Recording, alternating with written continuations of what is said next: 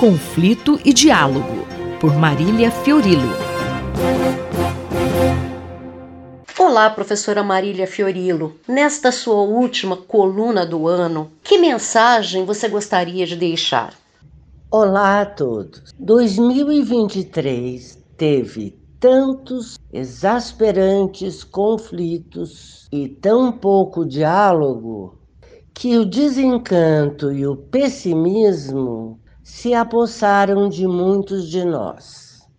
Antigos alinhamentos e dogmas caíram no ridículo. A lei do mais feroz prevaleceu, e nesse vácuo de perspectivas, tentamos inventar e acomodar um novo modo de pensar, engatinhando novas maneiras de reagir e agir. Vamos deixar o poeta e dramaturgo alemão Bertolt Brecht responder a esses tempos de desorientação sombria nos versos de Aos que hesitam.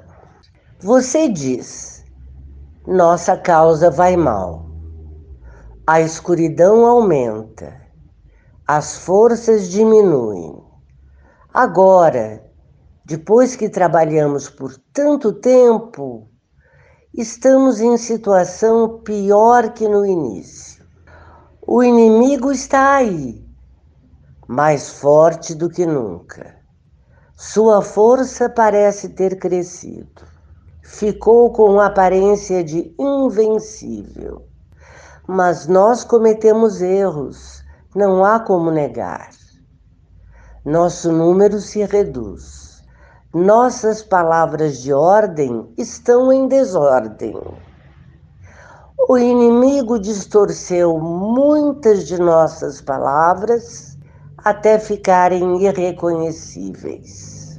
Daquilo que dissemos, o que é agora falso? Tudo ou alguma coisa? Com quem contamos ainda? Somos o que restou, lançados fora da corrente viva? Ficaremos para trás, por ninguém compreendidos e a ninguém compreendendo?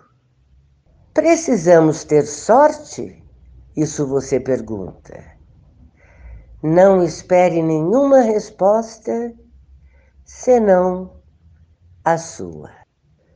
Como sugere este poema de Brecht, que 2024 nos traga esta resposta ainda incipiente, pavimentando o caminho da paz, a extinção da obscena desigualdade, a regeneração do planeta. Fantasia? Não, apenas a modesta devolução à humanidade do que nunca foi demasiadamente humano. Esta foi a professora Marília Fiorilo que conversou comigo, Márcia Vanza. Conflito e Diálogo, por Marília Fiorilo.